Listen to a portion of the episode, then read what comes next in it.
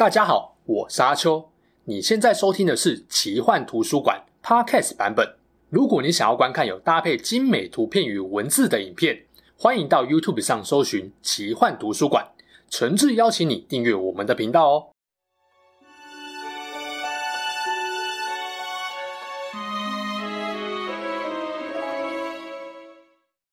Hello，大家好，我是阿秋，来聊聊神秘奇幻的主题故事。等了十年。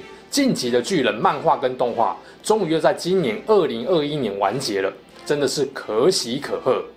这部作品可以说是我近十年来最喜欢的动漫作品，也是日本动漫史上我认为能够排得上前三名的巨作。理由无他，这故事处处充满惊人的伏笔，有奇幻，有热血，有悬疑，有人性挣扎。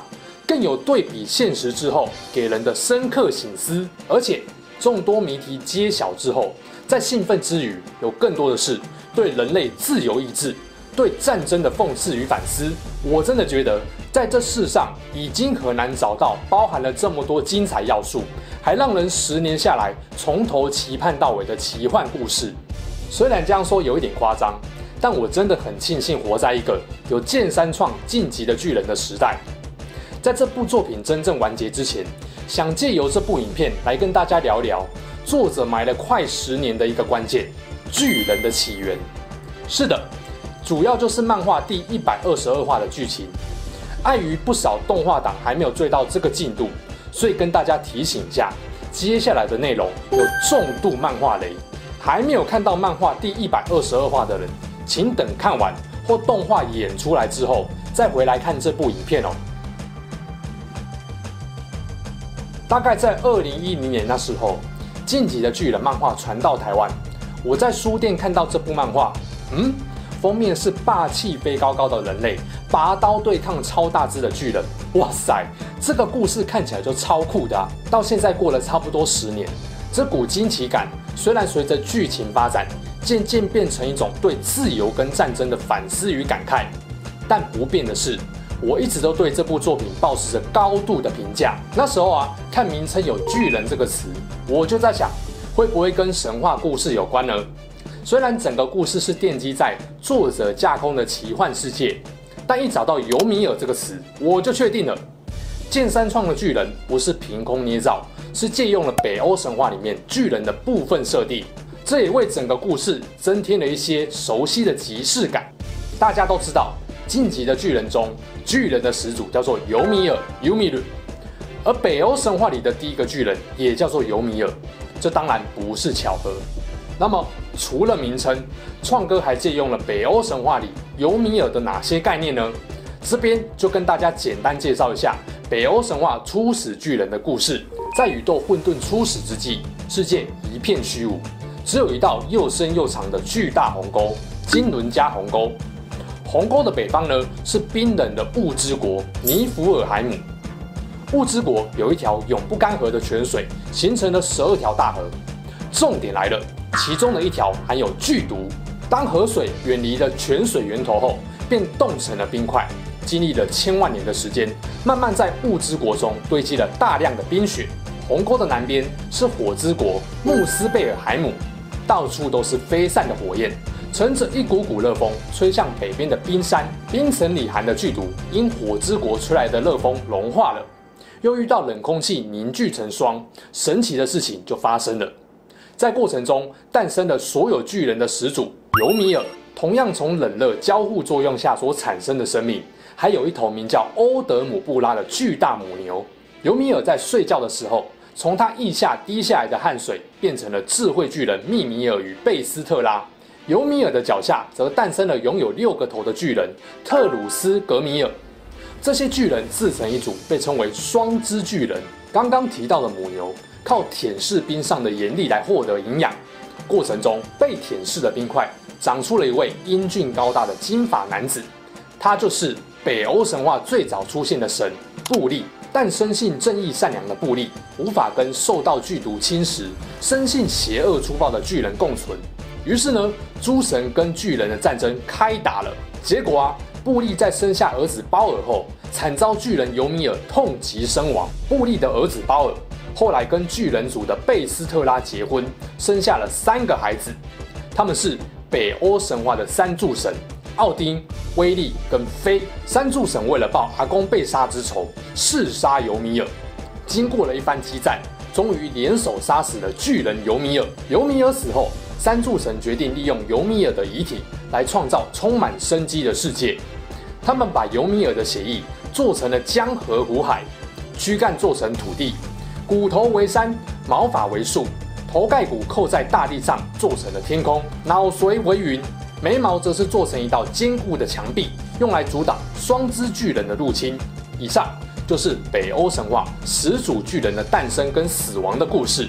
而晋级的巨人中，尤米尔虽然是人类，但他同时也是获得巨人力量的第一个容器。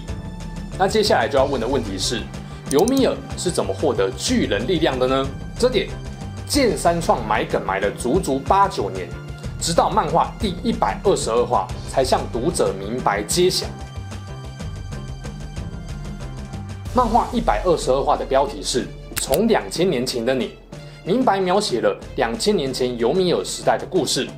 我这边呢，重点扼要的分享一下故事内容。尤米尔是被艾尔迪亚部落所奴役的一名人类女性。和正常年轻女性一样，对于爱有着美好的憧憬，但碍于奴隶的身份，哪里都不能去，只能无怨无悔地完成领袖所交付的命令。然而某一天，猪圈里一只向往自由的猪意外逃跑了。生气的福利之王准备从奴隶里面抓战犯，结果奴隶们异口同声地指向年轻的少女尤米尔，无辜的她只能承受被强加的罪名。讽刺的是啊，因为这样。她人生第一次尝到了自由的滋味，尽管是狩猎游戏中被刻意放跑、遭受残忍追杀的假自由。逃跑过程中，身中数箭的尤米尔走进了一颗形状怪异的巨树洞内，跌落了树洞内的大水坑。就在这里，他被一只长得像地球五亿年前的怪诞虫给寄生，变身成超大型巨人。是的，故事里第一位巨人诞生了，但。奴隶毕竟是奴隶，就算意外获得了能够轻松把所有人压死、锤死、捏死的力量，尤米尔还是决定回来替国王办事。唉，这么忠心、这么奴的奴隶哪里找啊？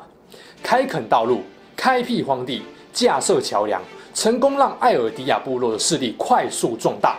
作为奖励，国王让他为自己陆续诞下了三个王族子嗣。同时呢，也继续用巨人之力蹂躏敌国马雷人。我想啊，在这段期间，尤米尔的内心应该是稍微欣慰的，因为呢，他获得了其他人一辈子都无法拥有的权利，为国王生孩子。他或许心想，自己能够因此分得国王真诚的爱，哪怕只有一点点都好。只可惜啊，他身为少女对爱微薄的憧憬跟盼望，不久之后破灭了。在马雷人归降的过程中，一位马雷降将趁机拿起事先埋在地下的长矛，朝着爱族领袖佛利之王丢了过去。事情发生的太突然，大家都反应不及。站在国王身边的尤米尔想都没多想，就冲了过去挡下这一矛。他心里大概是这么想的：如果能够这样获得王的不舍跟怜爱，那这一毛挨得也算值得了。没想到福利之王一脸理所当然的。对着倒在地上的他说：“还没死啊？没死就给我继续起来挡！你一辈子都是我的奴隶。不知道是巨人十三年的寿命差不多到了，还是终于心死了。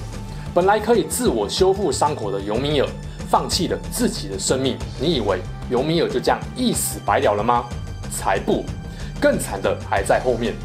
惨无人道的福利之王，直接叫三个女儿把妈妈给吃了。”好继承始祖巨人的力量，继续为爱族帝国服务。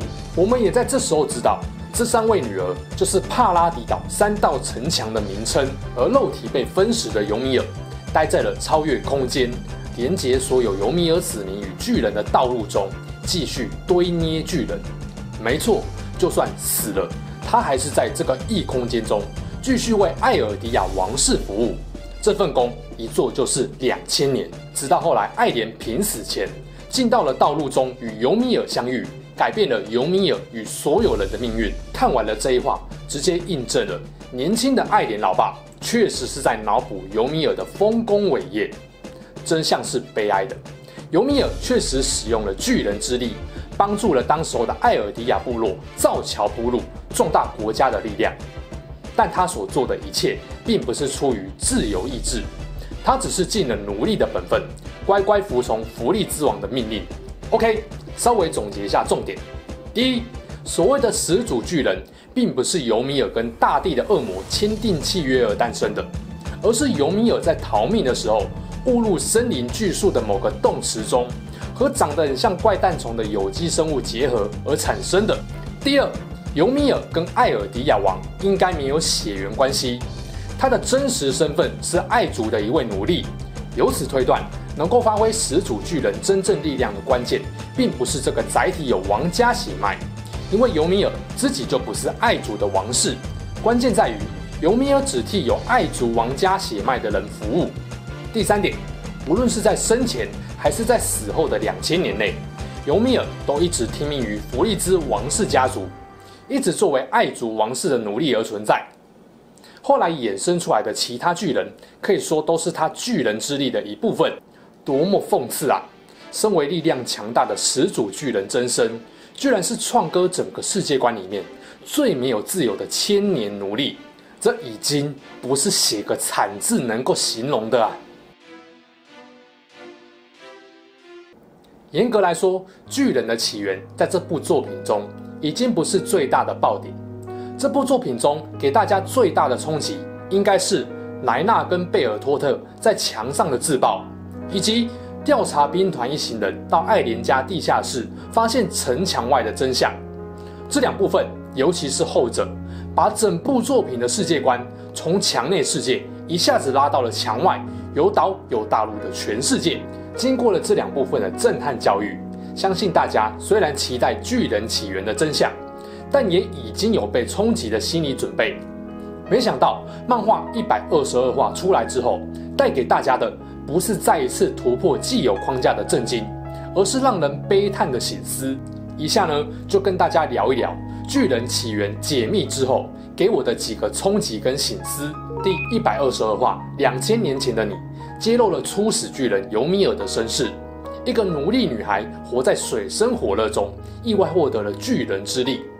爆点不大，但对于整部作品来说却是相当关键的一话。依据角色在故事中的对话情报，很容易认为在九大巨人诞生后的巨人大战才让世界暴乱起来。结果真相是，打从世界出现第一只巨人的瞬间起，世界就被巨人跟战火蹂躏了。不，应该说，在没有巨人之前，人类早就彼此纷争不断了。巨人之力的出现，只是深化了族群对立，加速了一族对其他族的侵略跟控制。简单来说，巨人的起源并不是灾难的开始，而是在告诉大家，这一直是一个灾难连锁的世界。我们无法断定，在创歌创造的世界里面。没有巨人之力的出现，人类的灾难会不会比较少？但可以肯定的是，巨人之力的出现，为艾尔迪亚一族，为曾经被艾尔迪亚蹂躏过的他族，为某些人的命运添了更多曲折苦难与悲剧色彩。回想故事一开始，以帕拉迪岛城墙内人类对巨人的恐惧开始，我们设想故事的发展。应该是描述人类在调查兵团的探索跟奋战下，最终从巨人手中夺回自由的艰难过程。这个过程虽然可以预期有很多的牺牲，但追求自由这个目标是值得的，是光荣的。现在我们知道，整个始祖巨人的诞生就是源于悲苦的不自由。始祖巨人诞生后，并没有改变不自由的现状，反而让人被禁锢得更深了。成为加深不自由回圈的战争工具，而且啊，你会发现人类对于巨人之力的自私滥用，自始至终都没有变过。整个故事里面最悲苦的人就是尤米尔，没有之一。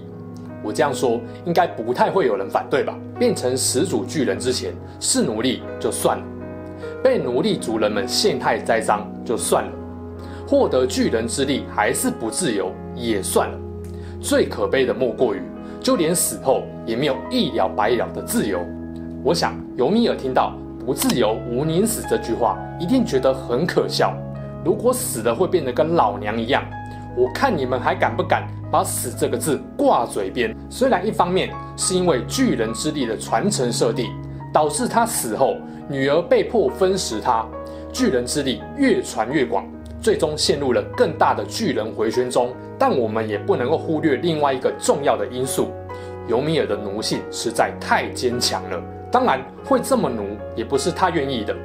在没有人教导的情况下，哪里会知道自由是天赋人权？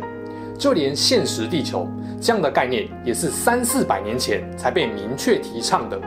更何况，就算想追求自由，也不知道会付出什么更大的代价，既不懂，也不敢去做。于是呢，只能让自己陷在无止境被奴役的循环里面。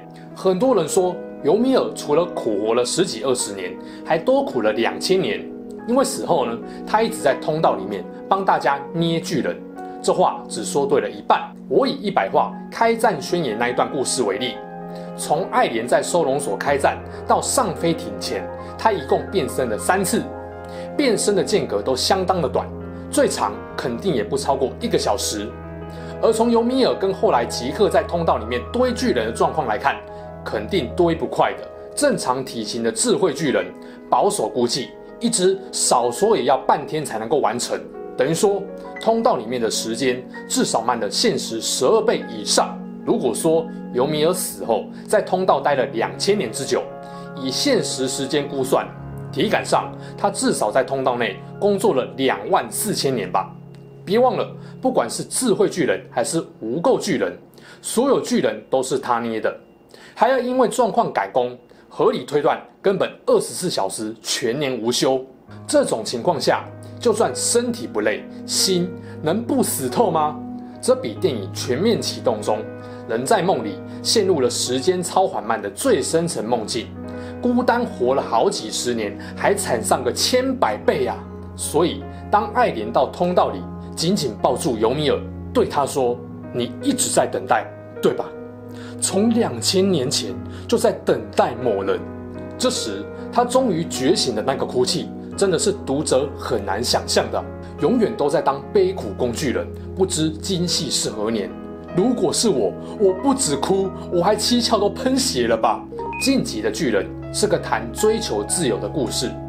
两千年前还没有成为始祖巨人的尤米尔需要自由，成了始祖巨人后的他还是需要自由。两千年后，被困在城墙里面的艾尔迪亚人依然需要自由，而这个让人不自由的元凶，就是人类无穷尽的贪婪欲望。巨人不幸成了人类满足贪婪的施暴工具。了解了巨人的起源真相后，艾莲渐渐明白，要让帕拉迪岛人摆脱被仇视与压榨的悲惨命运，要让世界摆脱被巨人之力奴役与控制的悲惨命运。